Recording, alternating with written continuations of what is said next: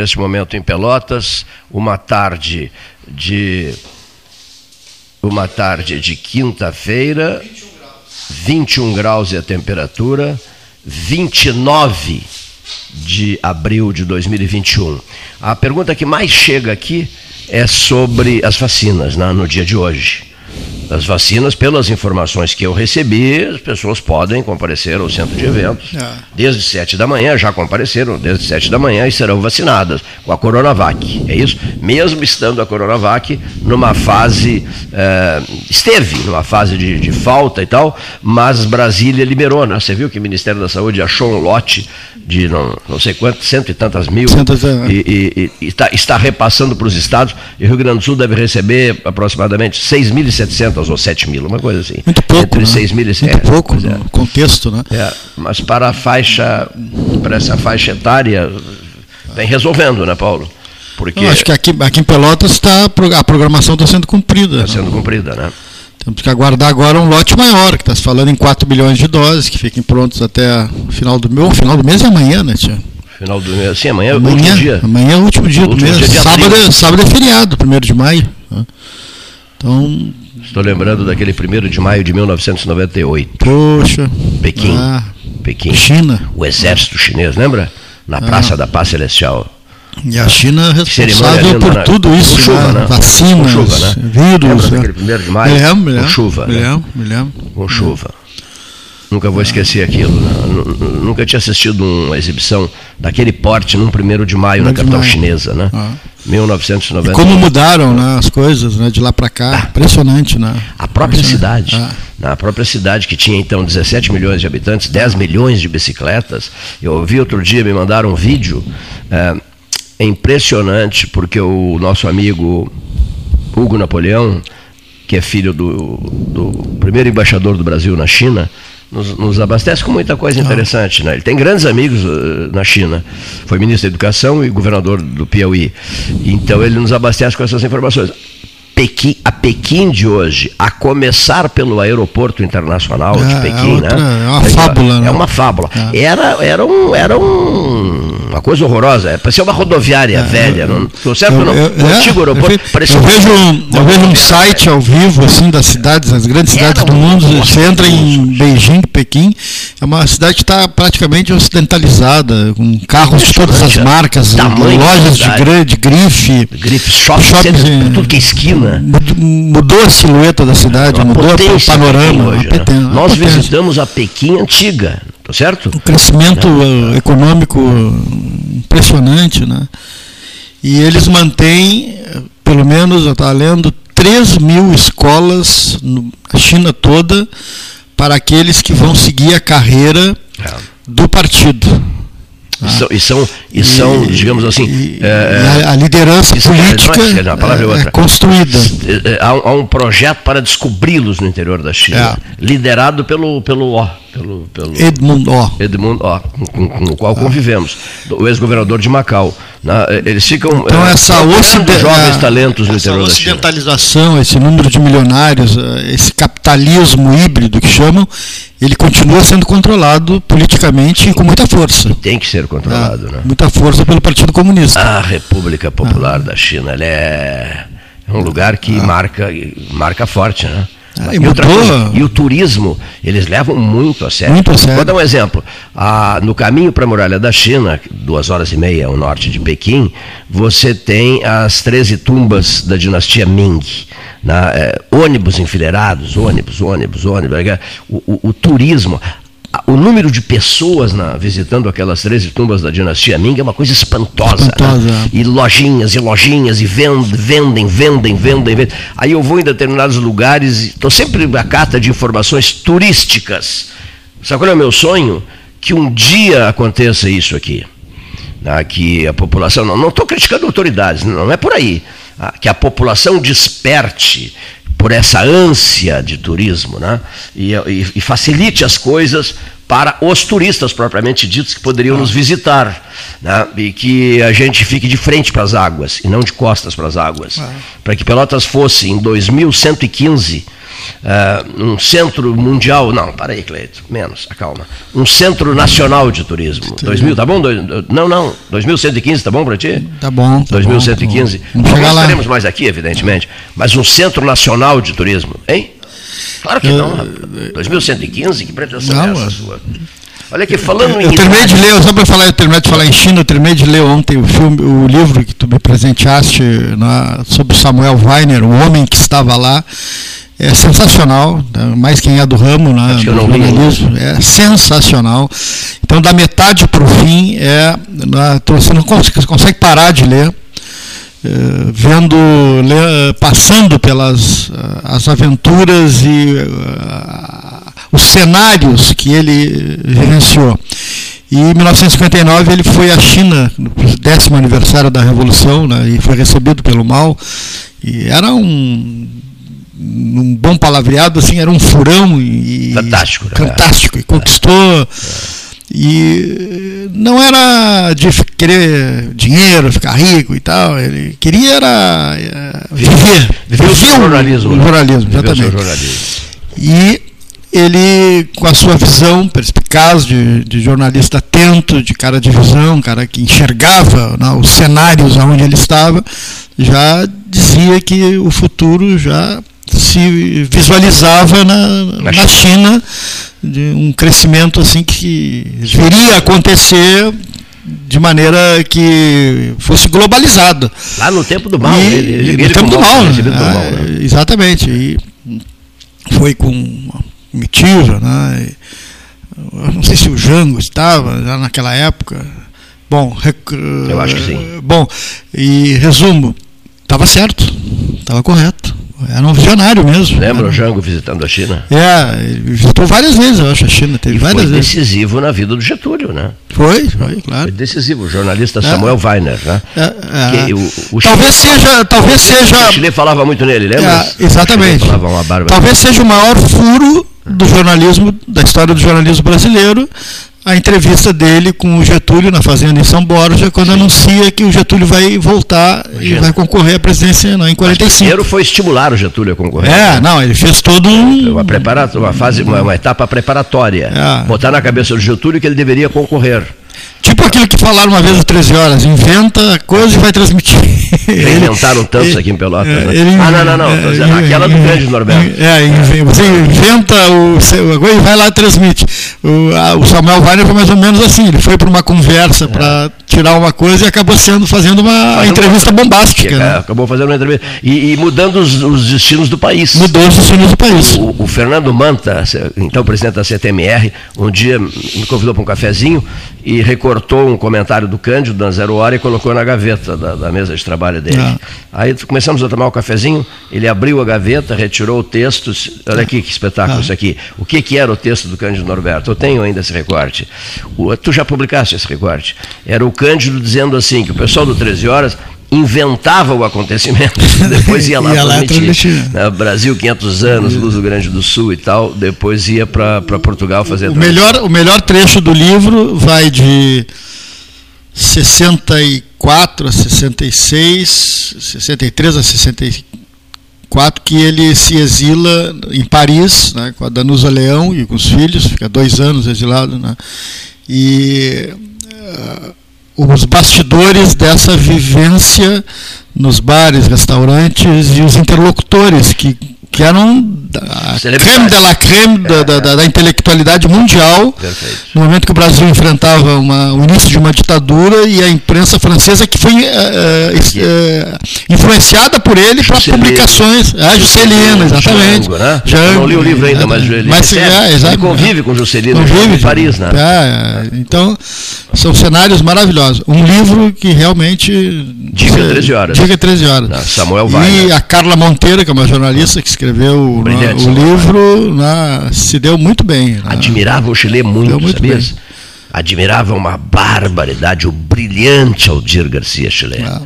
O exuberante Aldir Garcia Chile. Eu gostei tanto de receber outro dia o Márcio Chile Gomes, aquela passagem do Márcio, o Chile pra, dando aulas para ele, marcando aulas para ele, de português, né? É, maravilhoso. muito bem. Maravilhoso. Então, sete horas lá em casa. Sete horas, sim, da manhã. E, e aí ele levou livros. O Chile pôs tudo fora. Tira, atirou os livros do lado, na ponta da mesa e disse assim: é, é, é, seremos nós os dois conversando por aqui. Ó. Ah. Vou te dar aula, nós os dois. O, Weiler, morreu em 1980 e uh, o, o, mergulhar no livro é bom porque agora você tem a, como recorrer a passagens na, através do YouTube. E aí a, a narrativa fala de uma entrevista, a última que ele participa, com o, a Roda Viva, né, já da TV Cultura, com a entrevista com o Leonel Brizola. Leonel Brizola já de volta do exílio, ele também, né, de volta, nos anos 80. Chegando por ah, cima da careceira. Exatamente. Também? Aí o Brizola uh, pergunta quem vai estar tá no Roda Viva, quem serão os, os, entrevistadores. E aí a produção diz, ah, fulano, fulano, fulano e o Samuel. Ah, não, não, o Samuel, então não vou. Tinha uma, não, não vou, tinha uma, uma briga. Uma diferença. Bom, o, conversa vai, conversa vem a produção liga para o Samuel, liga para o Brizola e o Samuel diz, não, diga para ele, para o governador, que eu não tem problema. Não eu, eu, eu, não falarei do passado, eu quero falar daqui para frente. É. E aí o Brizola aceita. Resumo, o Brizola aperta a mão, estende a mão a ele, ele no início do programa, ele cumprimenta. O Samuel, brilhante na entrevista, aí já estou vendo que eu ouvi, eu vi, vi a entrevista no YouTube. O Samuel brilhante no, no, no, no, na entrevista e o Brizola se sente estimulado, ele cresce na, na, na entrevista com os ganchos e a, a narrativa do Samuel e, ter, e terminam os dois conversando, quase que se abraçando. Então ele tinha uma, uma capacidade de, de, de, de um dom, exatamente, Leonir, de, de mudar as coisas, de inverter. De... Ah, o Brizola não quer. Comigo, é, é, o, o Brizola. Surpreendeu o Brizola. É. Fantástico isso. e ele, fazem isso. E ele falou. ele não falou de passado, de coisas do passado. Ele, e não tinha ressentimentos, ele tinha brigas homéricas e depois já estava de novo com. Acho que vale para nós aqui. A não ser com o Carlos Acelda, que era um inimigo de morte. ressentidas conosco, venham para cá. É. Venham para cá para a gente continuar conversando. Passado. Então, olha aqui, o, passado é passado, né? Fica a dica é, aqui. Fica a dica, sem ressentimento. É, sem ressentimento Muito bom esse teu é. exemplo aí do, do Samuel Weiner. Se o Samuel for, quem, eu não quem, vou. Quem eu, tá Brizola, é, não irei. Quem está na vida pública, né? Tem que saber levar chumbo, matar no peito e sair jogando. Isso aí, isso aí, isso aí E quem está no, no rádio, no jornal, na, na, televisão, no jornalismo, a mesma coisa. Mesma coisa. A pouco vai levar um. É, Agora, tem gente que não sabe levar, ouvir crítica, né? Concorda não, não tem unanimidade, né? Não existe unanimidade. Né? Quem, dá opinião, quem, dá opinião, vai ter sempre metade que vai gostar, ou metade não vai gostar. Os meios acadêmicos é. ó, não sabem ouvir a crítica, só querem elogios, elogios, elogios, elogios, elogios. Começamos, já estamos com 25 olha aqui, minutos. Ó, deve, olha aqui, ó, cumprimentos Fernando Barros, doutor Fernando Luiz Barros, né? cientista com C maiúsculo. Né? Pediatra, epidemiologista, fundador do Centro de Pesquisas Epidemiológicas da UFPEL, pesquisador do grupo EpiCovid-19 e coordenador do programa Pós-Graduação em Saúde no Ciclo Vital da Universidade Católica de Pelotas. O texto dele, publicado pelo Diário Popular, na edição de terça 27, que eu li, como diria Fernando Lessa Freitas, li atentamente, tem como título 681 mortes por Covid-19 em Pelotas. Esses números já já, já são outros, né? Mas enfim, é, que maravilha de texto, que serenidade, que exposição lúcida, equilibrada, responsável, de quem realmente conhece, como diria Carlos Alberto Chiarelli, me perguntaria Carlos Alberto Chiarelli sobre qualquer questão, ele sempre perguntava assim, Cleiton, é do ramo? E eu respondia, é do ramo. Essa pessoa, não, não é o caso do Fernando, que é do ramo, mas estou dizendo, temos um narrador novo, um comentarista novo e tal, e, e ele, o Chiarelli perguntava, ah, só me responde uma coisa, a pessoa é do ramo? Se não for do ramo, vai quebrar a cara, né? E eu dizia, é do ramo. Pois bem, né, o doutor Fernando é do ramo, né? E a serenidade com que aborda essa questão toda da Covid-19, cientista com C maiúsculo, renomado internacionalmente, na dele, na dele, sem demonstrações outras durante os seus, as suas falas e os seus textos. Louvável o texto, maravilhoso o texto do doutor Fernando Barros. Né? Fica o registro aqui de quem leu o texto é, com muito com muito entusiasmo, inclusive, porque ele tem dado shows radiofônicos nas conversas dele conosco. Bom, aproveitando e antes de ouvirmos Porto Alegre, né, Paulo? Isso. Vamos trocar uma ideia aqui. Um dado, tu, tu mesmo levantaste a questão, eu não, eu não, não tinha, não tinha é, digamos, me detido nesse detalhe. Uma senhora aqui de Pelotas, com 102 anos de idade, está é. na relação das mortes do... do dia 28 de abril, é, ontem, né? ontem. Morreram cinco pessoas, foram, foram a óbito cinco pessoas por Covid-19, e uma senhora de 102, sabe o que é isso? O que é isso? 102 anos. 102 anos. Que coisa. Coisa lamentável, né? 102 anos, vinha se segurando numa boa, né? De repente, Covid-19. É. Tá? No dia 27 morreram duas E obviamente pessoas. devia ter vacinado, tá vacinada, né? É, sim, pela idade, né? Tá. No dia 27 morreram duas pessoas, no dia 28 morreram cinco. Essas, uh, pessoas, ontem, essas pessoas acima dos 70 anos que estão, obviamente estavam vacinadas. Devia haver uma manifestação, uma, mas explicação sobre essa questão da vacina. Mas eu fiquei impressionado, foi com a informação que eu tinha recebido, eh, e até passei a informação ontem aqui, uh, e vou renovar aqui a informação, é porque aquele senhor, dono de uma ferragem, meu Deus do céu, quando você quer localizar um nome, sempre chega alguém na, na hora errada, pra, porque é, é, inviabiliza, né? Olha aqui, ó, uh, Ferragem Bom Jesus. A Ferragem Bom Jesus situa-se na rua Mário Peirucchi. O dono da ferragem, pessoa respeitadíssima, um senhor muito conhecido na região ali, ele faleceu ontem, é, Covid-19 e o filho dele está entubado. Né? Mário Perucci, Ferragem Bom Jesus. Tá? Enfim, é, informações, nós temos o dever de informar, e além do dever de informar, nós temos a, a missão de alertar. Por que alertar? Porque os jovens estão sendo atingidos diretamente. E tem muito jovem que não percebeu isso, não, não, não, não se dá conta do, do, do, do, problema. Não tem noção, não quer ter noção, não quer encarar a realidade, etc, etc. E de repente aqui nós estamos ajudando uh, as pessoas a, perceberem que o problema é bem sério, bem sério.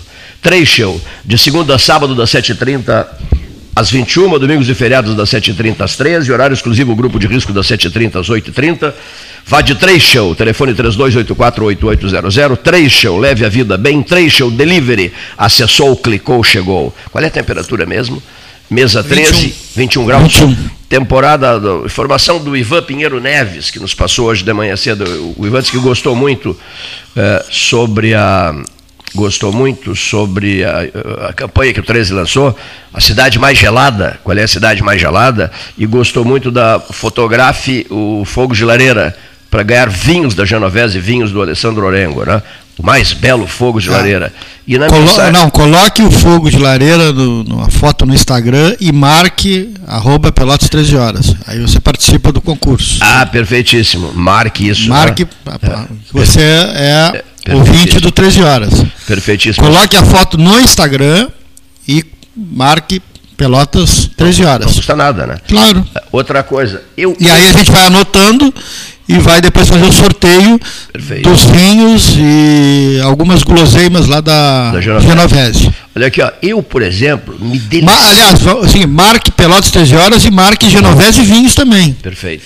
Tá? Assim, marque, marque os dois. Marque Genovese e Pelotas 13 horas. Pelotas 13 horas. Olha aqui, eu que já fui presidente da Associação Amigos do Inverno, sou um dos fundadores, né, o Freitag depois, Oscar José Magalhães agora, eu me delicio, não é que eu curta muito frio essa altura da vida, mas me delicio com essa promoção de todos os anos.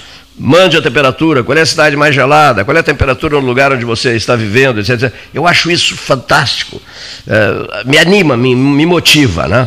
Então, o Ivan Pinheiro Neves, que é um querido amigo, manda dizer o seguinte: olha aqui, ó, mandou até, fotografou o termômetro e colocou assim: Colônia São Pedro, Morro Redondo, mas olha, está impossível. Nas mar, as margens do arroio Cadeia. Te mete, Ivan, às sete horas da manhã, dois graus. Dois graus. Às sete horas da manhã, dois graus. Então é isso que a gente quer, quer dizer, na medida em que as pessoas vão. Manda foto também com, com pelas três horas marcado. Para a gente poder publicar também. A foto, a do, foto termômetro. do termômetro. É. Mande a foto do termômetro. Os de Santa Vitória, avisa Edgar Ribeiro Martins Neto, é impossível, porque o termômetro, o frio é tal em Santa Vitória, que, na Praça Central, que o termômetro congela. congela.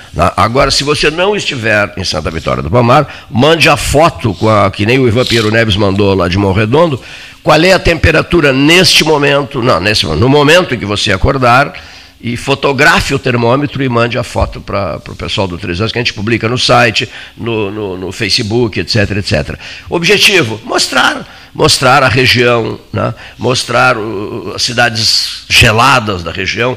Hoje Canguçu está aparecendo bastante na votação. O pessoal de Canguçu levou a sério aquela frase do Sebastião Ribeiro Neto, né? Vocês não conhecem o nosso interior. Os senhores são uns defensores apaixonados de Pedro Machado, Erval, Santa Vitória, Bagé, não sei o que mais, Morro Redondo, o caso do Ivan aí, mas os senhores não conhecem o interior de Canguçu, o que nos deixa profundamente magoados. Sebastião Ribeiro Neto está magoado com isso, né?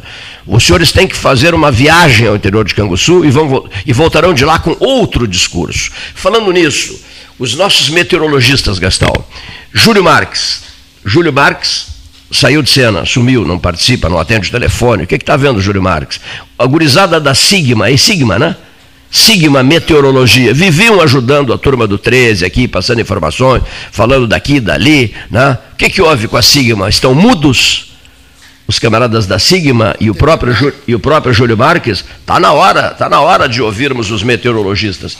Temporada do Tubarão, conexão de 400 megabytes pelo preço de 200 megabytes, conexão de 200 megabytes pelo preço de 100 megabytes. Vá de polvo, 3199 4000 Quero comprar, vender ou alugar? A Imobiliária Pelota é a parceira ideal para a realização de seus desejos. Vamos a Porto Alegre em seguidinha. Opções inovadoras de atendimento a qualquer hora e em qualquer lugar. WhatsApp, visita remota, tour virtual, contrato digital e outras ferramentas seguras e práticas para você fechar o negócio sem precisar sair de casa. Na Imobiliária Pelota, os sonhos não param. Acesse www.pelotaimóveis.com.br e WhatsApp 991 11 74 32. Camarada mandou uma mensagem, achei interessantíssima. Olha aqui que está na hora de se conseguir, no momento em que ficar com prisão domiciliar, já vão tirar a tornozeleira do Eduardo Cunha, sabe?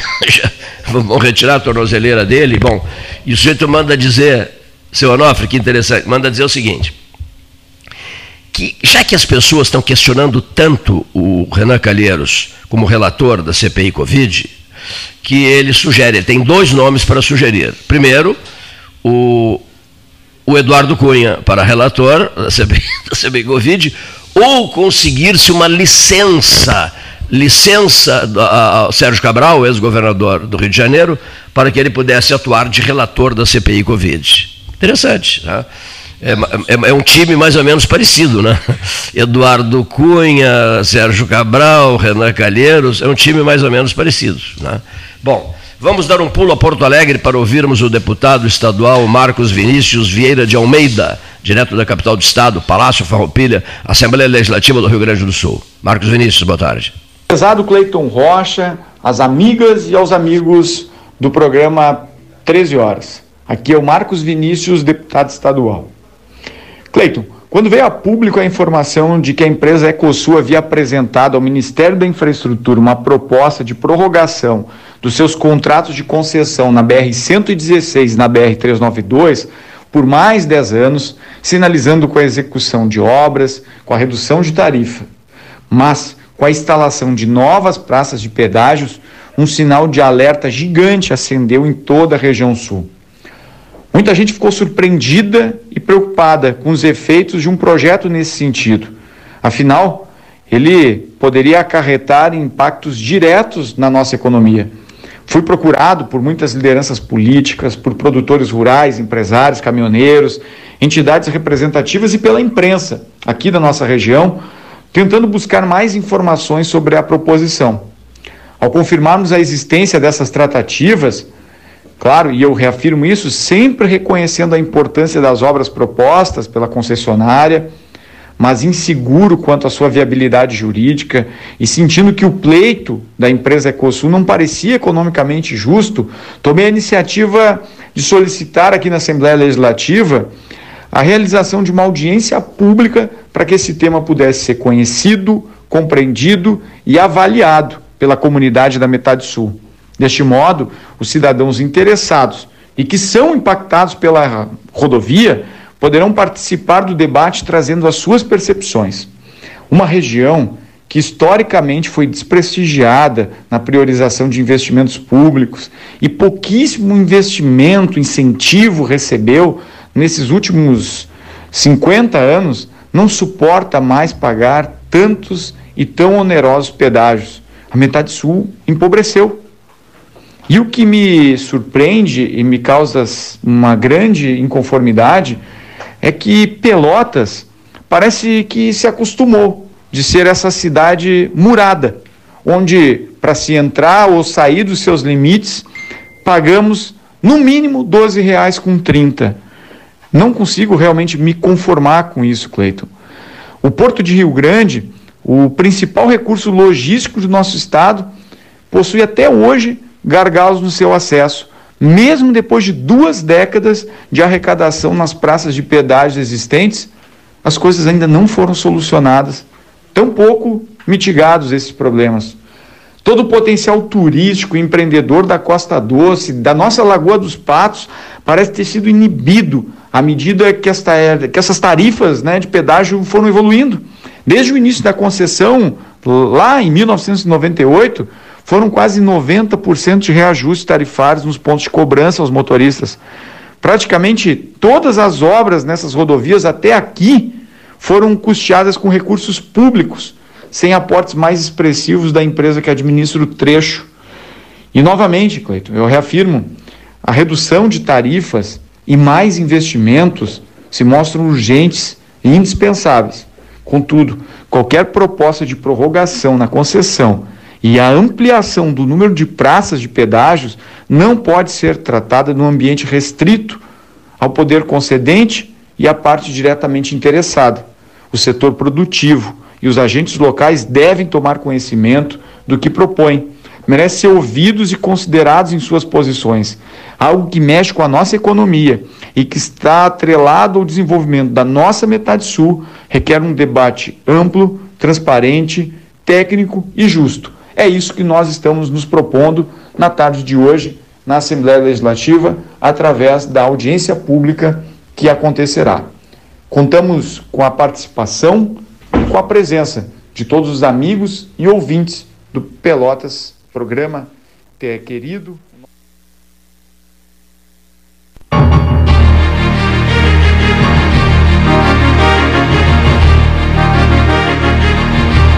Associação Comercial de Pelotas é um dos órgãos mais antigos do país, sempre em defesa da classe empresarial, com uma história marcada pela transparência e pelo compromisso com seus associados. Faça parte do nosso quadro de sócios. A ACP está localizada no edifício Palácio do Comércio, Rua 7 de Setembro 274, telefone 3028 1541, com o ramal 200.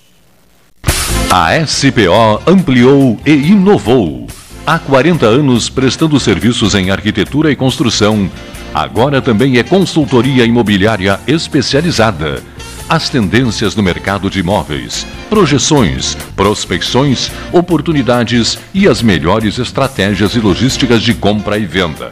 Mande um WhatsApp para 53 98117 8685 ou ligue para 53 3028 9944 e converse com a equipe SPO. Aquarela Tintas, uma empresa com equipes especializadas em Pelotas, Rio Grande e Porto Alegre. Aquarela Tintas, Rua General Osório, 1259. Telefone 3225 5000 e também na Avenida Dom Pedro I, telefone 3281 1714 Aquarela Tintas.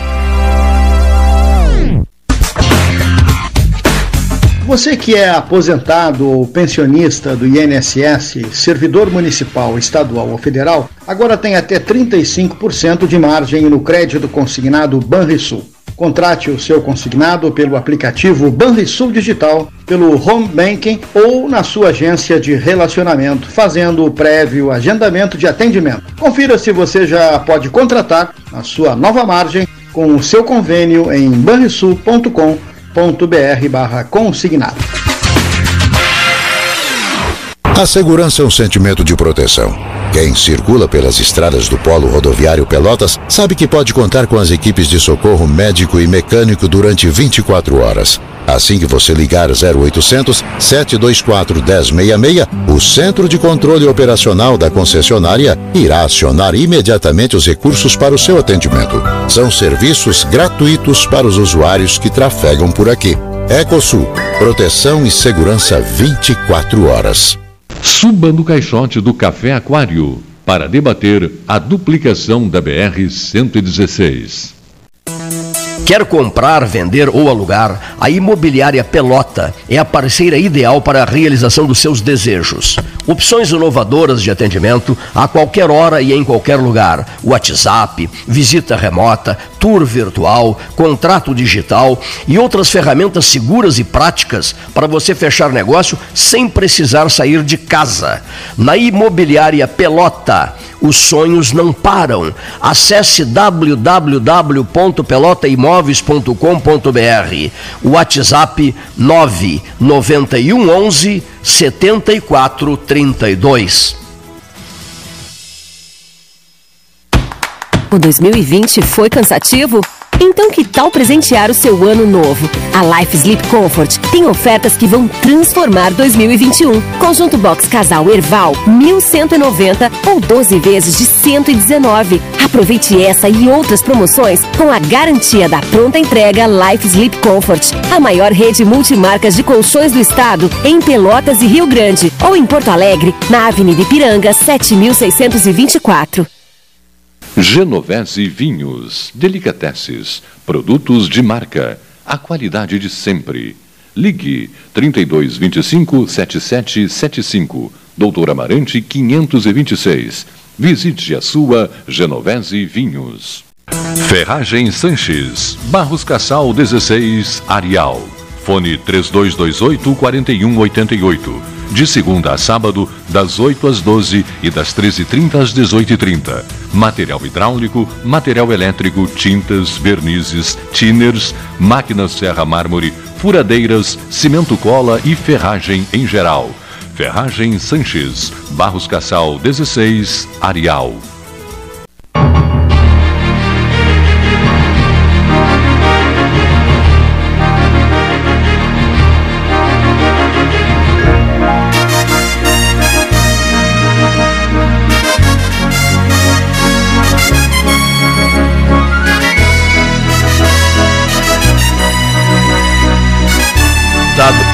Do amigo Renzo Antonioli, presidente do Cindy Lojas. Boa tarde, cavalheiro.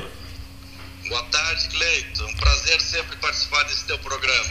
Nós também gostamos muito de conversar contigo. O dia é belíssimo. 29 de abril. Termina amanhã, abril terminando amanhã. A palavra que mais tem aparecido aqui por mensagens que a gente recebe, mensagens de ouvintes, é comércio como é que está o comércio? Como é, que foi a, como é que foi o mês de abril para o comércio? Esse abril que está terminando, que terminará amanhã. Quais são as expectativas dos senhores?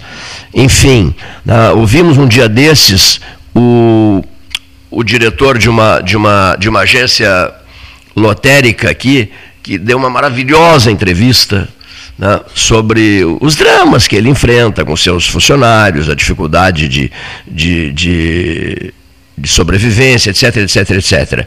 E em endereços que eu frequento a todo momento, para o Garçoneto Idem, a gente sempre procura conversar com o dono, com, com, com o proprietário da confeitaria, da padaria, do, do restaurante, da loja, do supermercado, disso, daquilo, daquilo outro, ouvindo os relatos e as angústias das pessoas.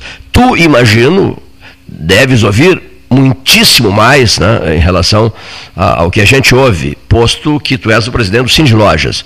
Como é que, como é que abril se apresentou aos teus olhos, Renzo? Caiu a ligação. Muito bem. Pois não, amigo, pois não. Me ouves? Que dificuldade hoje, hein? Não. Só um pouquinho. O Gastal vai te ligar. Desliguei aqui. E vamos retomar a pergunta. Bom, espero que ele, espero que ele tenha ouvido a pergunta na medida em que foi uma longa pergunta. Foi um trem puxado por uma Maria Fumaça com uns 15 vagões, indo de Pelotas para, para Capão do Leão, e depois Capão do Leão, Teodósio, uh, Pastas Pedras, Cerrito, Olimpo, Arroio Grande, Jaguarão. Não, bota trem nisso, hein? Bota linha férrea nisso. Eu estava dizendo que a minha pergunta foi um trem, uma locomotiva com 15 vagões. E chegaste a ouvir a pergunta, Renzo?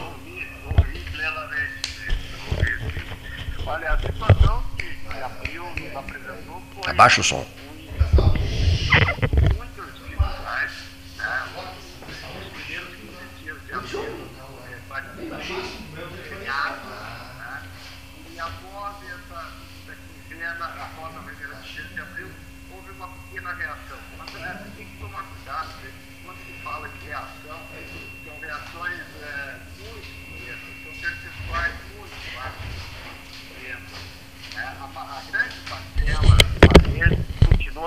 Sofrendo é, muitíssimo com a falta de consumidor. É, houve uma inversão atualmente, as lojas estão vendendo mais pelos seus aplicativos, né? mas não mais pelos seus aplicativos porque as pessoas pegaram o hábito, porque ainda tem muita gente assustada que não sai de casa. Né? É, é impressionante e, e, também não é para menos, já que nós estamos acompanhando, mas a, a falta de circulação de consumidores no centro né, é, tem a ver, obviamente, com a questão das escolas, das universidades que não estão funcionando, e, e também com o consumidor que está se resguardando, tem evitado sair é, para o centro da cidade. Então, o Abril se apresenta, depois de 21 dias fechados em março, né, o Abril se apresentou com bastante dificuldade no início, e agora teve uma pequena melhora. Eu diria que essa pequena melhora também tem a ver com um pouco, eh, talvez com as vacinas, com a segunda dose, que as pessoas estão começando a eh, circular, mas em número muito insignificante perto do que era. Tanto circular de automóvel como, como a pé, porque eh, como eu vivo aqui no centro da cidade, tem momentos de verdadeiro feriado. Tem, tem momentos que não existe automóvel transitando ou pessoas caminhando. É, é, e isso, obviamente, que reflete nas nossas vendas, né? Não tem a sombra de dúvida. O setor masculino é o setor mais prejudicado, Cleiton. Todas as lojas de pelotas que vendem o produto masculino são as que estão em piores condições, porque o homem ainda não tem aquele hábito de comprar pela internet, de ficar pesquisando produto pela internet, só quando tem muita necessidade. Eu tenho conhecimento que as lojas de sapatos femininos estão tendo um, um, movimento razoável, longe do que tinham, né, através das vendas online, através é, das apresentações que são feitas né, por, por Instagram, WhatsApp, Facebook e essas lives agora que muitos lojistas, principalmente os pequenos lojistas, estão fazendo. A confecção feminina também está tendo uma pequena reação, exatamente pelo mesmo motivo que as mulheres procuram mais, têm mais vaidade e querem consumir um pouco mais. Agora, a questão financeira, o poder aquisitivo caiu muitíssimo. Então, mesmo com esses artifícios das redes sociais, né, né dessas ferramentas, as vendas estão muito baixas. É, o Paulo Gastal, tudo bom, Renzo? Tudo bom, Paulo? Não, é, duas questões. Eu noto isso em relação à diminuição do movimento, né? sobretudo por volta das 5 da tarde, o centro fica absolutamente vazio, isso reparado desde há várias semanas. E nós entramos agora, a partir de amanhã, numa semana que é considerada a segunda semana do comércio, depois do, do, do Natal, que é a semana do Dia das Mães, né? Exato, exato. É, é essa, essa está sendo agora uma expectativa muito, muito grande, né, Paulo? Porque o Dia das Mães do ano passado foi, foi mais preocupante, porque era o início da pandemia, né?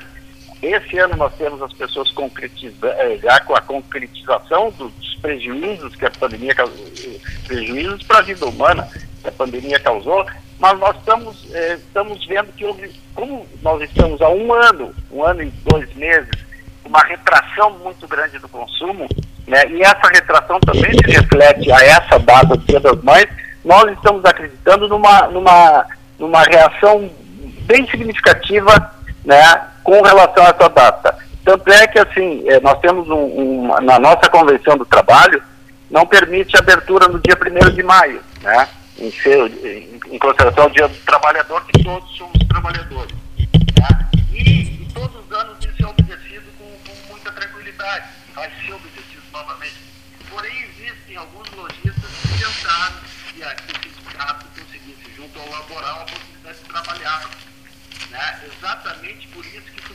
Essa questão de anteceder a semana do, do o fim de semana do Dia das Mães porque eles já estão sentindo alguma necessidade de ampliar os dias de trabalho, ampliar os horários. Tanto é que sábado o comércio infelizmente estará fechado. Porém, no domingo terão lojas que irão abrir. E não deu para flexibilizar no caso específico desse sábado? Não, não, é, não deu porque nós renovamos a convenção é, no início de abril o, o, o polo gastal. Ah. E daí, como isso foi um acordo feito, e a gente então tem que respeitar para construir os novos acordos que beneficiem as duas, as duas, as duas entidades. Perfeito. Passar para o Cleito aqui novamente, né? Obrigado. E sucesso na que tudo corra bem no comércio. Está aos poucos né, torcendo que as coisas melhorem. Quem, quem, visita, quem visita galerias e anda pelo centro, Muita gente me fala sobre isso, Rezo. É, o número de lojas, de, de, de, endereços desativados. Preocupa, né? Não, preocupa muito, Cleiton. E tem uma outra visão que, que, a gente tem, até pela obrigação da entidade e pelo cacuete de ser lojista, é que ainda as que estão com as portas abertas, hum. tem muitos, muitos estabelecimentos com as portas abertas que estão pré-falimentares muitos estabelecimentos que deixam de pagar um funcionário para pagar a luz, deixam de pagar um imposto para pagar o funcionário, deixam de pagar a parte do aluguel para pagar o fornecedor. Né? E, são, e, e com os estoques extremamente baixos. Então, é, essas, essas empresas, infelizmente, acredito que algumas delas também, nos próximos dias, é, virão a fechar suas portas, aumentando essa situação de, de, de fechamento de empresas. Né? E a gente que está na, na lida todo dia, como se diz, a gente sabe mais ou menos quais são as empresas, a gente conversa e vê essas dificuldades. Né? Lojas vazias, como eu disse, no segmento masculino, mesmo no segmento feminino, né? também, uh, lojas vazias. Nas lojas de eletroeletrônicos também, é só passar na frente e a gente vê elas plenamente vazias, a não ser quando existe uma, uma grande promoção, porém essas empresas têm suas financeiras próprias, né? são grandes grupos, se não vende aqui, está vendendo em outro lugar, porém o médio e pequeno lojista, sim, está sofrendo terrivelmente. É, um dado uh, que também preocupa é que, vencida essa, essa pandemia, a gente não tem a menor ideia de quando isso ocorrerá, é, um, é, é, é o grande problema, essa, é o grande ponto de interrogação, mas quando isso ocorrer, e se ocorrer, vamos precisar de uns cinco anos uh, para recuperar a economia, não é? É, porque assim é uma cadeia, né,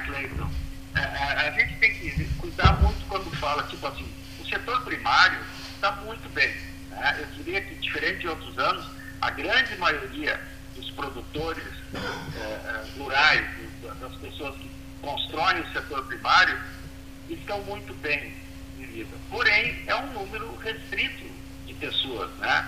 É, essas pessoas por si só não vão conseguir fazer o dia que essa pandemia passar, o comércio girar como antigamente. Né? Nós temos algum segmento da indústria que também está bem, construção civil, mas esse somatório por si só não consegue botar a roda para girar. Né? Nós vamos precisar de uns 4, 5 mil empresários, 6 mil empresários de pelota, que empregam aí coisa de 40 mil pessoas, né? É, a gente tem que, que, é, é, que, que, que, retomar essa economia, e daí sim tem razão, vai ser muito lento para fazer a roda girar, né?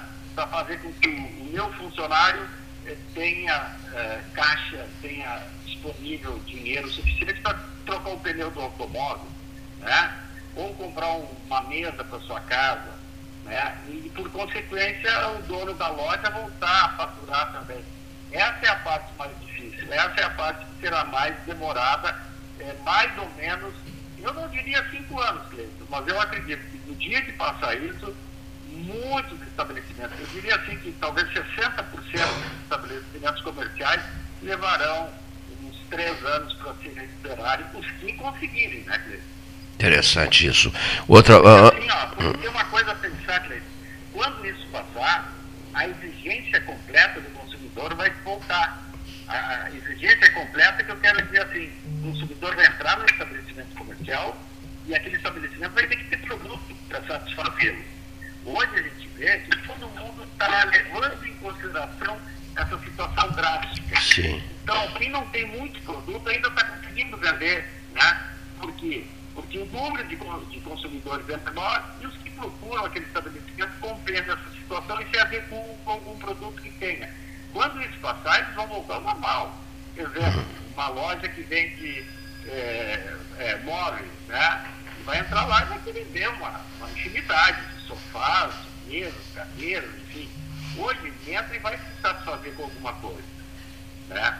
Necessitando isso, não tem, não tem outro para buscar, porque todos estão mais ou menos, tudo começa na, na mesma situação. Porém, no momento que um percentual do comércio se recupera e o outro não, esse, esse que não se recuperou, fatalmente vai sair do mercado. O meu amigo Edgar Ribeiro Martins Neto não gostou de uma frase minha. Interessante, interessante, Edgar. Olha aqui, ó.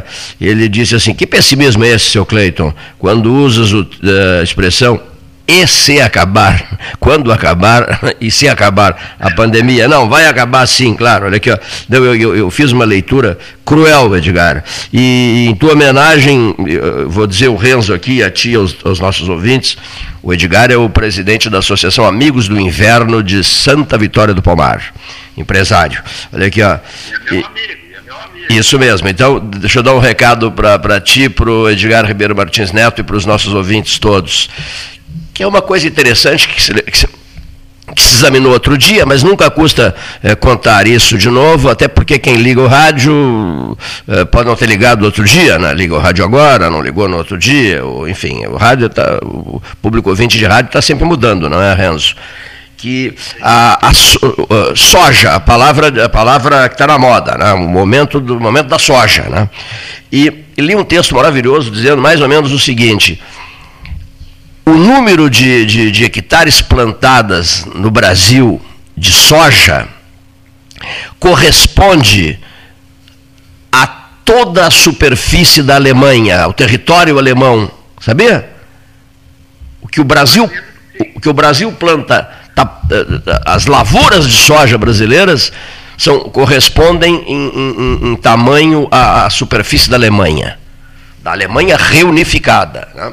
Foi fantástica isso, né?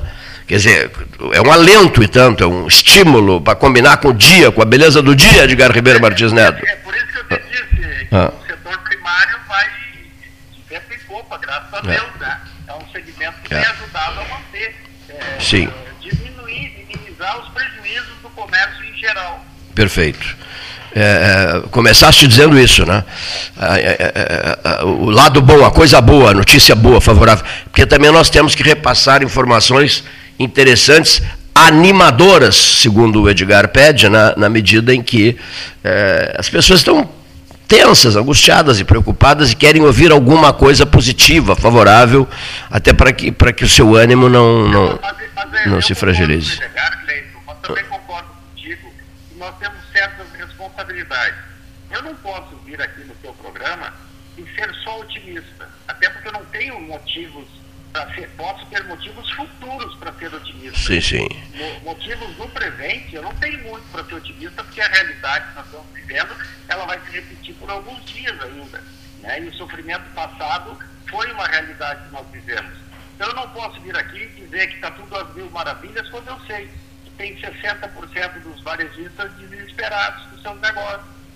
Eu tenho que ser honesto nesse sentido, de olha, realmente, isso vai passar, como tu disse, né? Tu usa aquela expressão, se passar, mas aí é, é o teu jeito de ser, né? O teu jeito de se expressar, quem conhece o teu trabalho entende isso perfeitamente. Obviamente que isso vai passar. Não sei quando direito, mas eu acredito que nós estamos caminhando por uma solução. Porém, eu não posso vir aqui e ser super otimista Sim. quando eu sei que tem parceiros meus que nem o otimismo vai resolver a vida deles. Né? Então, É. eu tenho que levar a realidade, nós temos que relevar a realidade a País- países, é, países com a população, com a sua população vacinada, suas populações vacinadas, é, são países que já mostram resultados, né? Favoráveis, né? Desde que se tenha. Nem, nem só com a população vacinada, né? Se tu olha o próprio Estados Unidos, tu pega a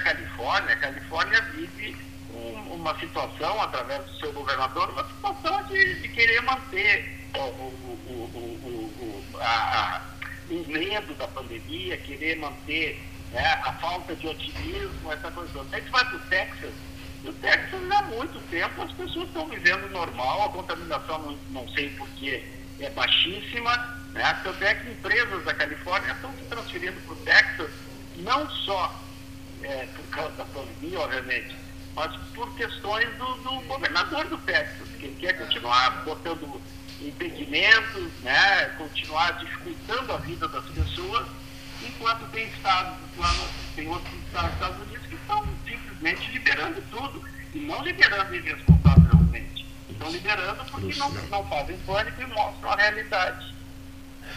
Muito bem, prezadíssimo Renzo Antonioli, presidente do Cindy Lojas, conversando com a turma 13H na belíssima tarde do dia 29 de abril. Abril se despedindo, né? Amanhã é o último dia, né? Amanhã é o adeus para o mês de abril, né? Janeiro, fevereiro, março e abril, quatro meses, depois mais dois meses e a metade do ano de 2021 vencida, né? será, estará vencida mais, com, mais, com mais dois meses. Um grande abraço, prezadíssimo amigo, viu? Olha aqui, ó. Um abraço.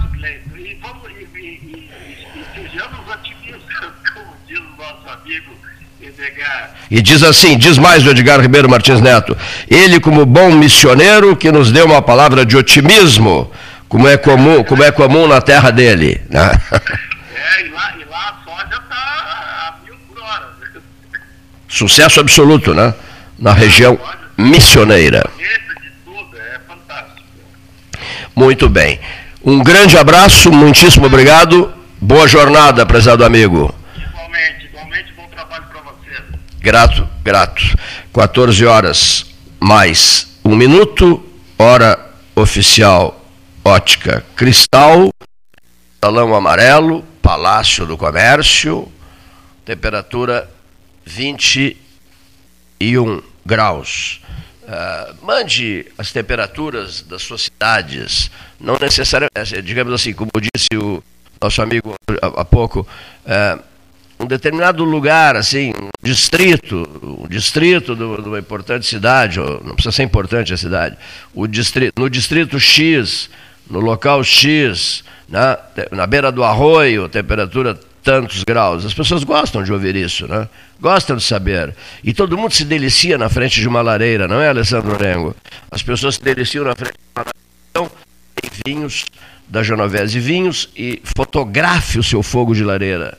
Fotografe uma belíssima labareda, uma belíssima labareda e mande para cá, né? que nós vamos depois eh, selecionar e postar as belas labaredas ah, num fogo de lareira. Bendito seja um fogo de lareira. Joaquim Francisco desse Brasil já dizia: Eu gosto do frio, mas, mas, mas, perto do fogo. Ah, qual é o tipo de lenha que você gosta? Nó de pinho? É. Achinhas. eh, eh, que tipo de achinha? De acácia? É isso? Tocos? Gravetos? Você gosta de preparar carnes na lareira, Paulo Gastão Neto? Sim, ele disse que sim. Aprecia preparar. Prepara, pre... Amanhã avisaremos sobre o local do programa, né, em função das profundas alterações que estão sendo feitas aqui no sistema obras aqui no edifício Palácio do Comércio, na parte referente a iluminação, a, sistema elétrico, né? De todos os andares do Palácio do Comércio. Vamos, vamos dar um pulo até a residência do Fabrício Machello para ouvi-lo. Hora oficial Lógica Cristal, 14 horas 3 minutos. Vamos ao Fabrício. Boa tarde, amigos do 13. Decididamente a CPI da Covid é pior do que a própria pandemia do ponto de vista da tragédia política que significa para o país. Nós temos na relatoria da CPI nada mais nada menos do que o famigerado Renan Calheiros, de tão triste memória ao longo de décadas uh, na política nacional.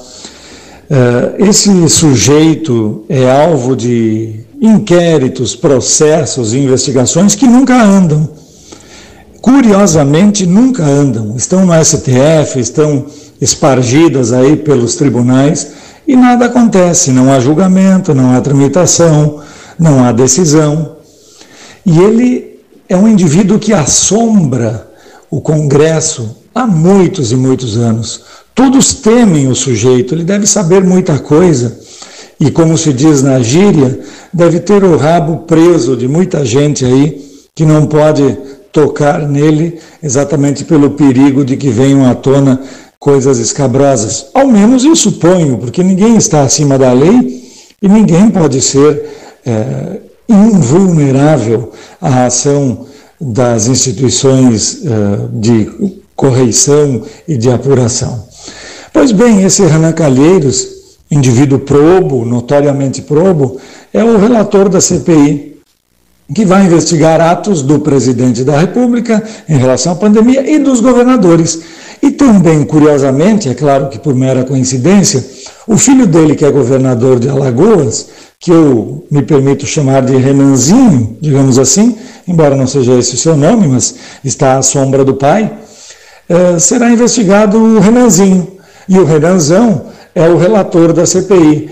E diz ele que será uma CPI despolitizada. Ah, por favor, que bela piada, não é? Vindo de Renan Calheiros, que já antecipou o seu veredito, entre aspas, no sentido de que o presidente Bolsonaro é um genocida, autor de crimes contra a humanidade, antes do início dos trabalhos e antes da apuração de provas, e agora vem dizer que haverá uma CPI despolitizada, faça-me rir, senhor Renan. Então não é sério, isso é um circo dos horrores e os palhaços somos todos nós, infelizmente. Aliás, não sem razão, já uma romaria de beijamãos lá por Brasília, beijando as mãos, obviamente, do eminente relator da CPI, por parte de pessoas que temem ou que querem agradá-lo, enfim, eh, de investigados, de não investigados, Renan voltou à cena política brasileira. Mas eu não deixo aqui de dizer que os que se associam a ele, no mínimo, são iguais ou são ingênuos. Porque associar-se a Renan Calheiros significa associar-se ao que de pior existe em termos de política e em termos de probidade. E ingênuo, então, vamos dar de barato que muitos ingênuos estejam fazendo beijamão, mas nesse circo dos horrores há mais diabinhos do que anjinhos. Portanto, eu só tenho a lamentar e vou levar, como se diz também no jargão popular, na flauta isso tudo. Porque, na realidade, se levar a sério, a gente adoece. Não é possível termos um país em mãos de. Muito bem, muito bem. É, é nosso Fabrício Matiello conversando com a turma do 13. Recebi várias mensagens de pessoas que, inclusive, não querem que seus nomes sejam divulgados e que querem ajudar o albergue noturno pelotense.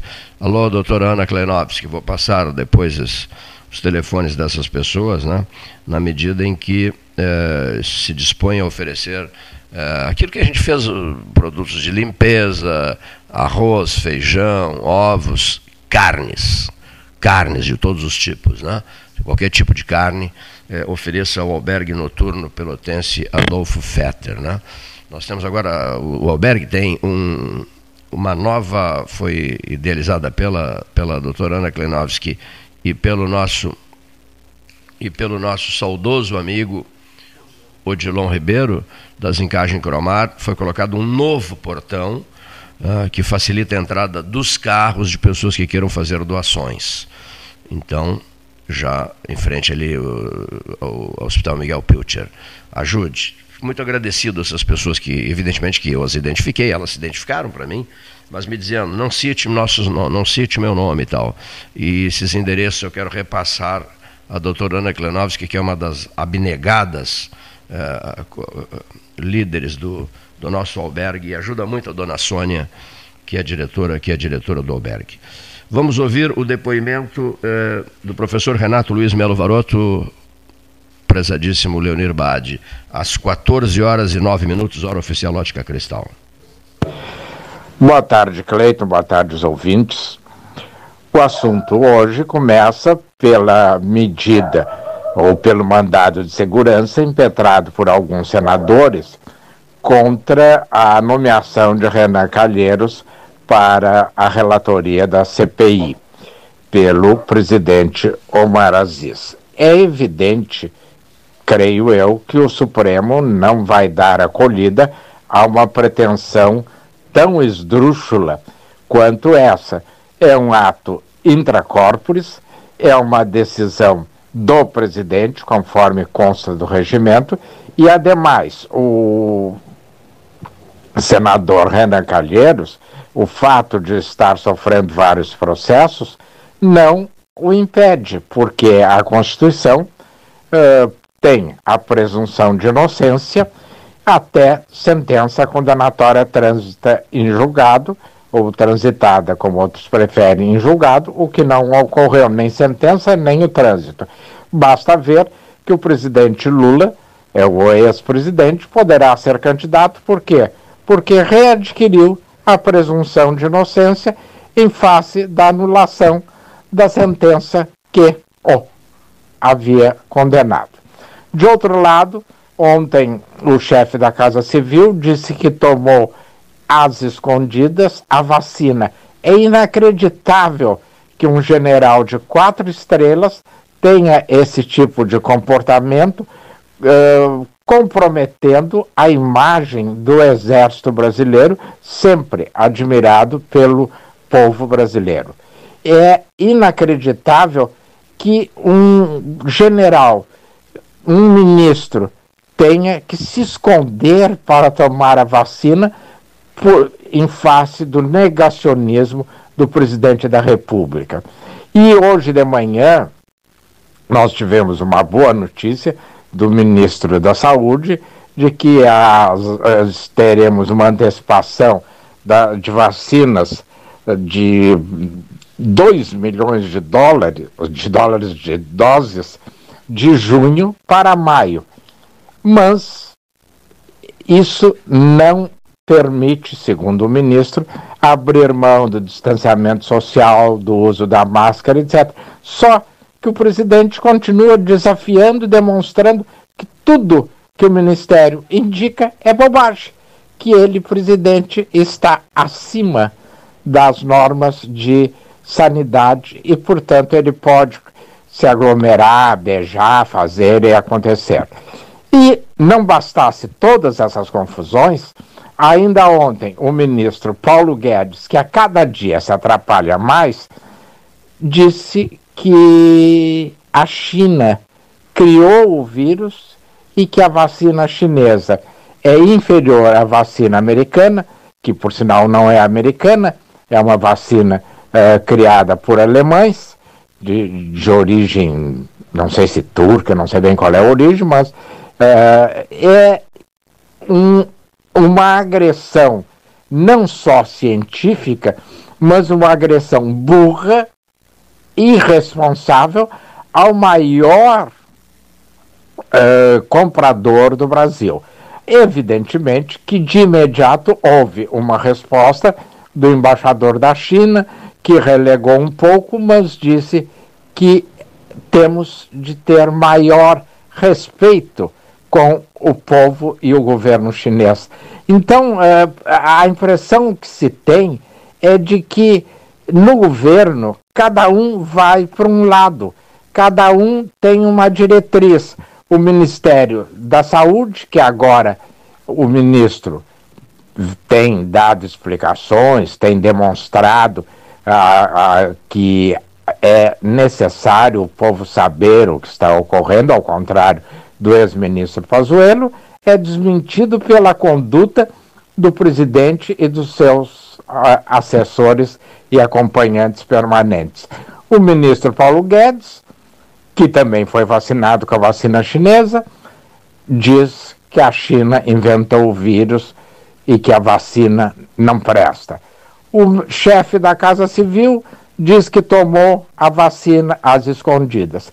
Eu, graças a Deus e pela boa ação da Prefeitura de Pelotas, ontem tomei a segunda dose da vacina, estou imunizado, mas não estou isento de cumprir os protocolos determinados pelas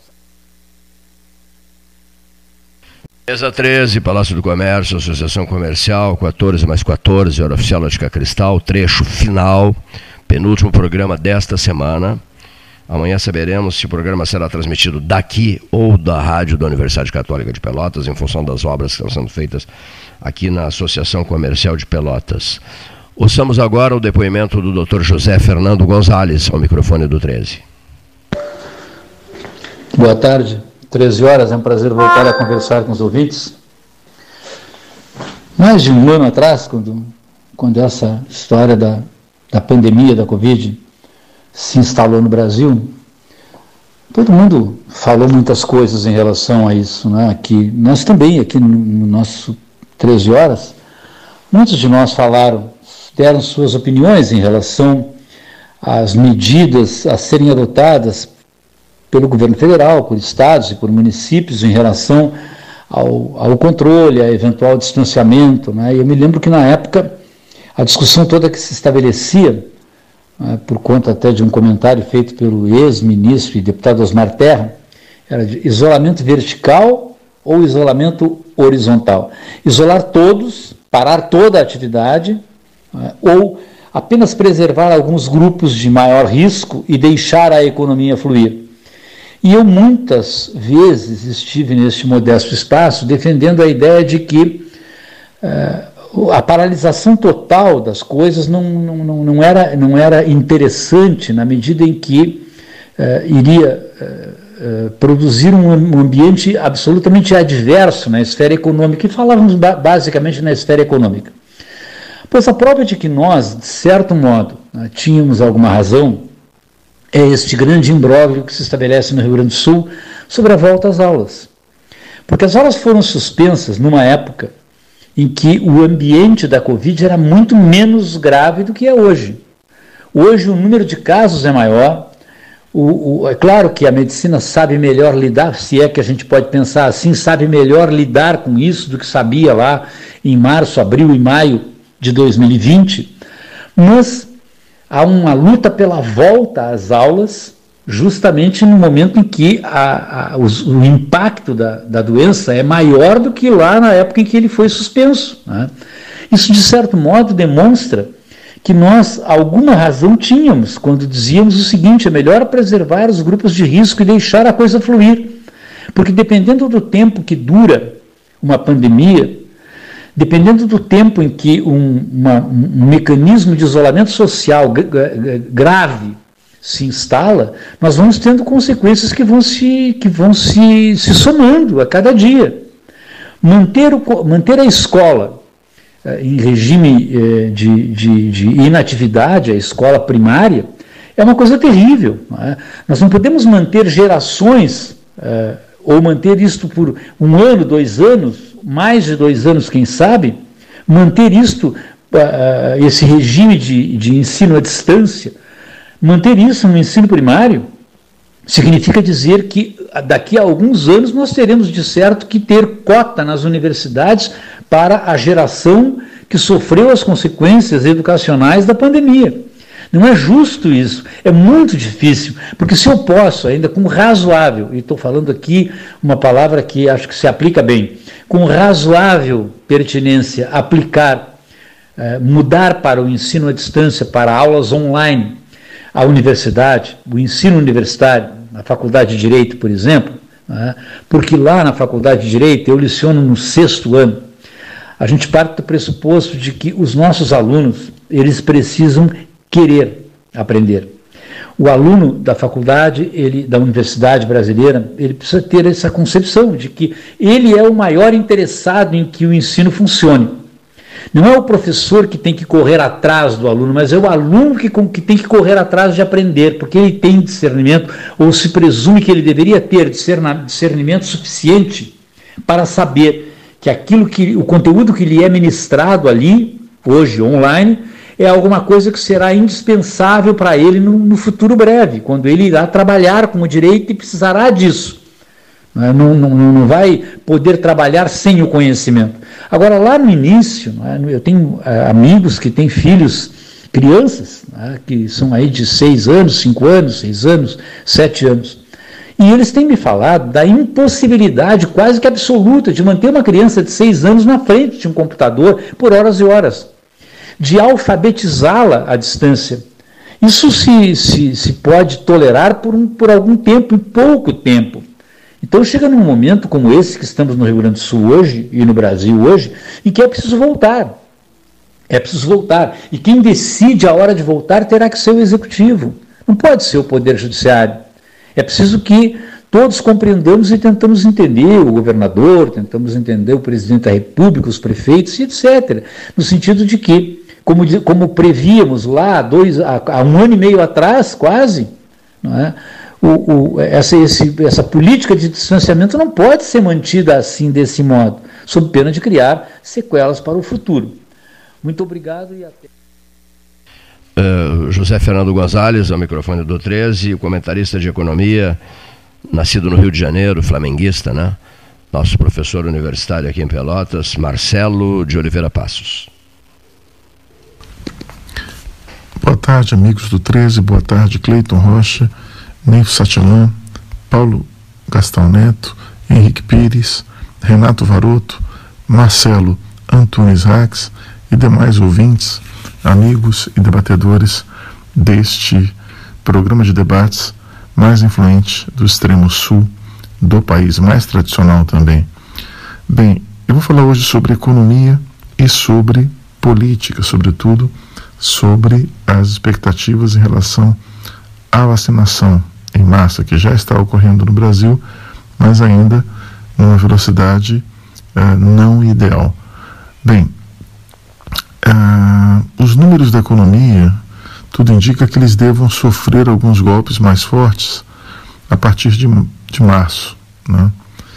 Uh, os dados que vão ser divulgados referentes a março. Houve uma retirada, por exemplo, de 2 bilhões e 100 milhões de dólares do mercado de ações de títulos públicos por investidores estrangeiros. E esse resultado ele é, é uma quebra nos nove meses de resultados positivos. Né? Então, é uma ruptura desses nove meses de resultados positivos, o que aumenta a expectativa de reedição de medidas de estímulo econômico por parte do Ministério da Economia. E o Ministério da Economia prevê que seja publicada amanhã a MP que renova o Programa de Preservação de Renda e do Emprego, BEM. Isso possibilita a suspensão de contratos de trabalho, redução de salário e jornada por mais quatro meses. E também deve reeditar a MP 927, 927, que flexibiliza temporariamente a legislação trabalhista. O foco do Ministério é garantir empregos, né? evitar demissões e evitar ainda mais impactos sobre as taxas de desemprego, que já estão altas, já subiram, mas ainda não há indicadores confiáveis para sinalizar esta elevação abrupta da taxa de desemprego. Em relação à inflação e juros, também estará em pauta hoje o IPCA 15 de abril, né? o IPCA 15 referente ao mês de abril calculado pelo IBGE.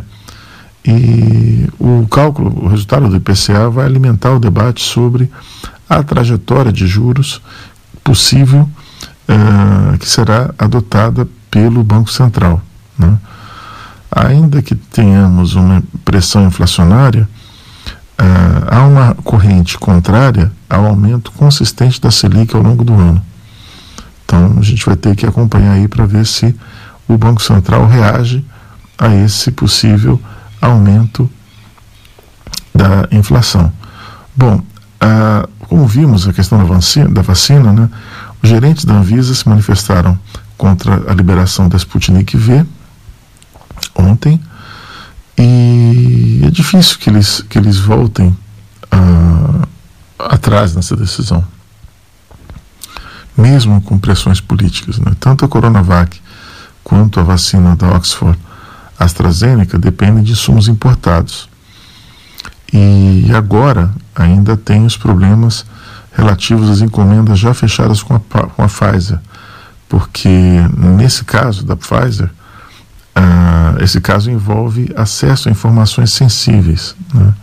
Só que é um grande volume de doses em jogo, né? 100 milhões de doses. Né? E talvez esse, esse acesso não seja tão problemático, mas de qualquer maneira é, convém monitorarmos isso também. A notícia positiva pode vir de negociações com os Estados Unidos que uh, optaram por compartilhar, dividir com outros países cerca de 60 milhões de doses do, do Oxford AstraZeneca. É uma nova ofensiva para enfrentar o avanço da influência global da China e a chamada diplomacia da vacina chinesa. Então, os Estados Unidos estão contra-atacando com a distribuição de 60 milhões de doses do Oxford AstraZeneca, da vacina. Né?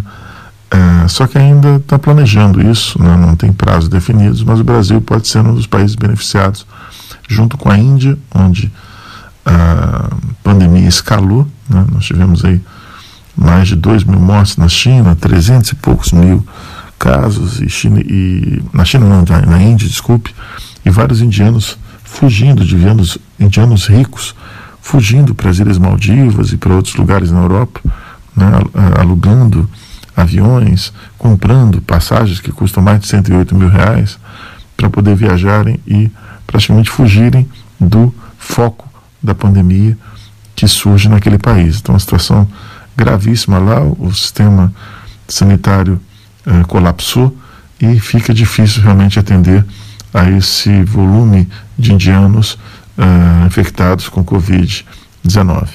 Bom, uh, seria isto por hoje. Que todos nós nos cuidemos, né, que mantenhamos distância, utilizemos máscaras, lavamos a mão, as mãos com sabão, com álcool gel e, sobretudo, nos cuidemos, né, uh, inclusive fazendo exercícios, nos alimentando bem, né, tomando sol e que todos Tenham paz, obrigado por me ouvirem e que tenham, sobretudo, saúde. Até o próximo áudio.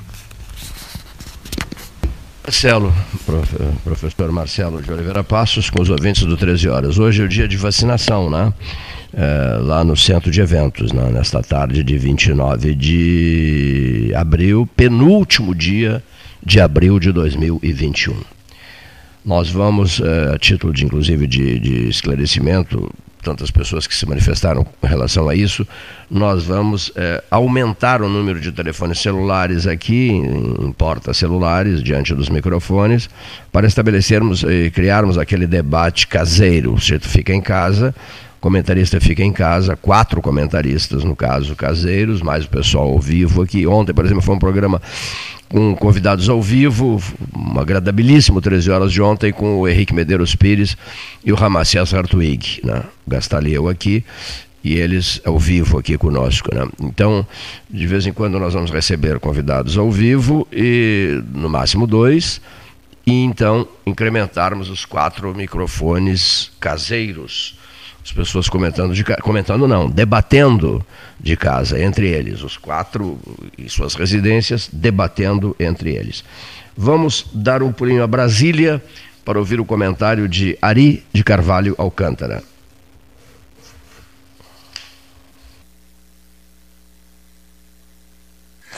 Amigo Cleiton, ouvintes do 13 Horas, boa tarde.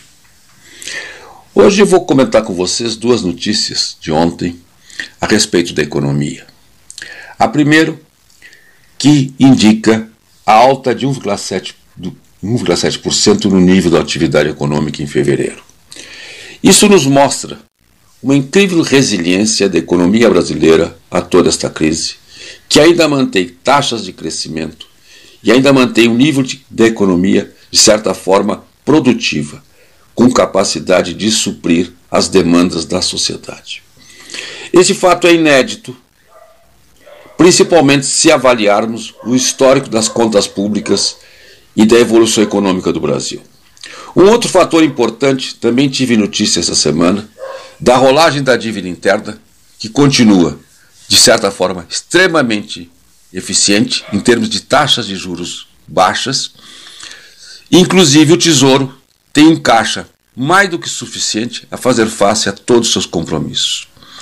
E um terceiro nível, extremamente importante, foi que pela primeira vez em 14 anos as nossas contas externas fecharam em azul, ou seja, recebemos mais dólares, mais divisas, mais receitas externas do que pagamos externamente entre bens e serviços, ou seja, as nossas exportações, principalmente o setor primário, o agribusiness, respondeu eficientemente à economia. Somando a isto a informação já disponível do relatório de inflação do Banco Central, verificamos que as nossas economias estão bastante saudáveis.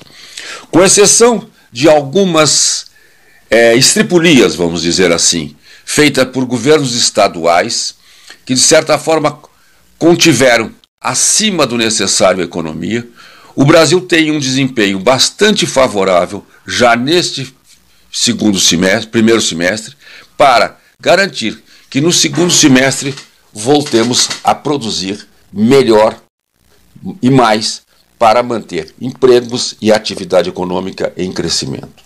Ou seja, a resiliência do Brasil à crise da, do, do coronavírus, à crise da pandemia, é mais do que se poderia esperar.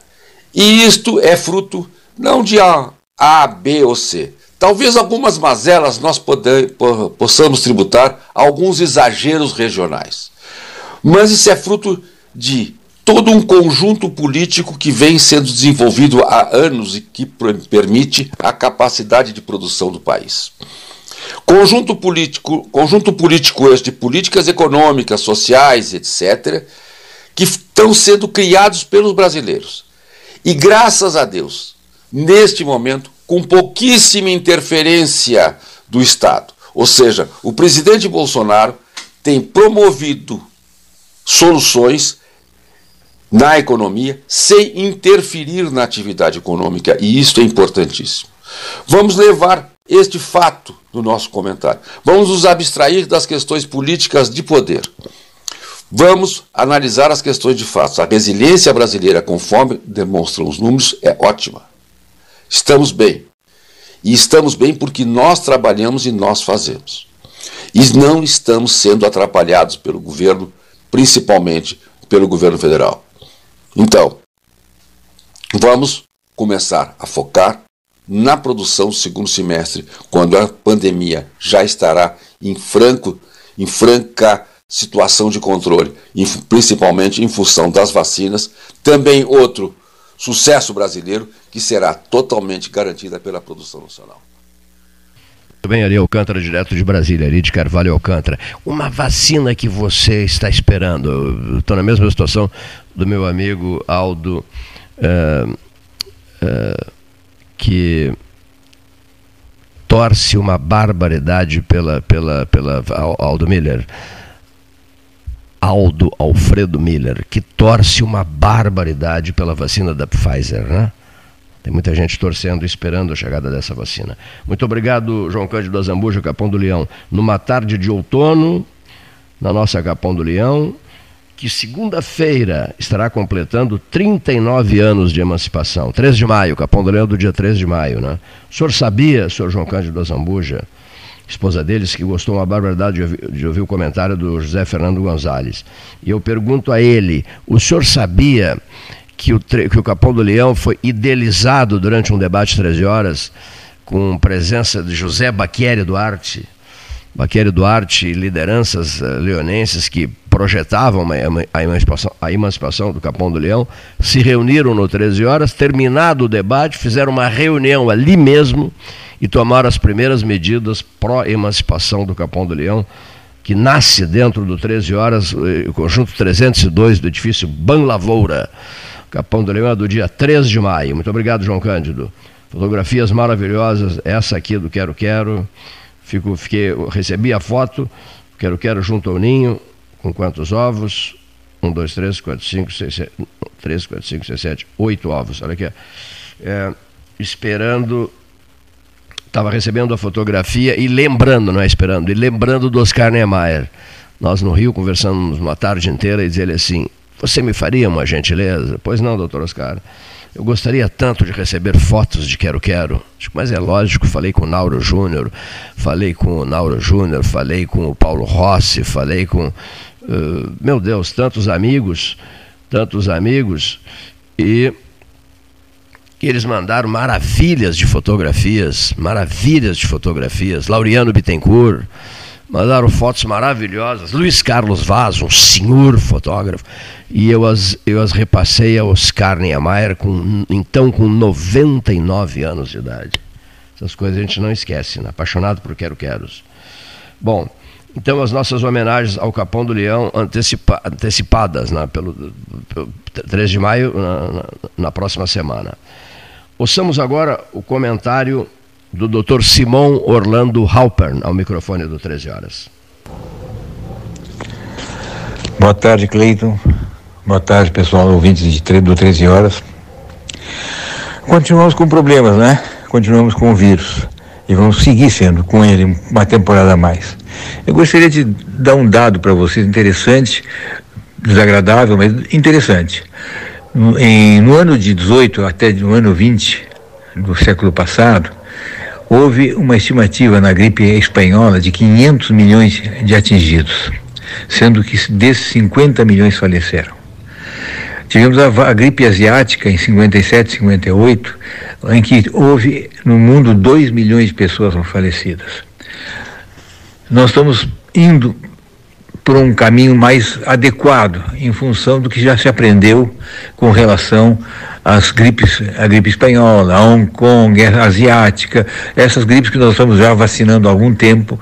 Né? Nós tivemos, temos esta sorte de ter tempo suficiente para fazer a vacinação e consagrar como, como um refúgio contra esse grande problema que é a, a epidemia provocada por algum vírus, porque tratamento a vírus não existe, não tem tem alguma nós temos a prevenção. Prevenção existe, isto sim. O que está se fazendo aí com o protocolo de, de tratamento são o tratamento das, dos efeitos colaterais secundários ao que provoca a, o vírus. Portanto, acho que se tivesse algum tratamento precoce que seja usado. Isso não está ainda protocolado que eu saiba. De qualquer maneira, é, a prevenção continua sendo na vacina. E aí nós temos o segundo problema nós temos o vírus e como segundo problema nós temos a falta de vacinas.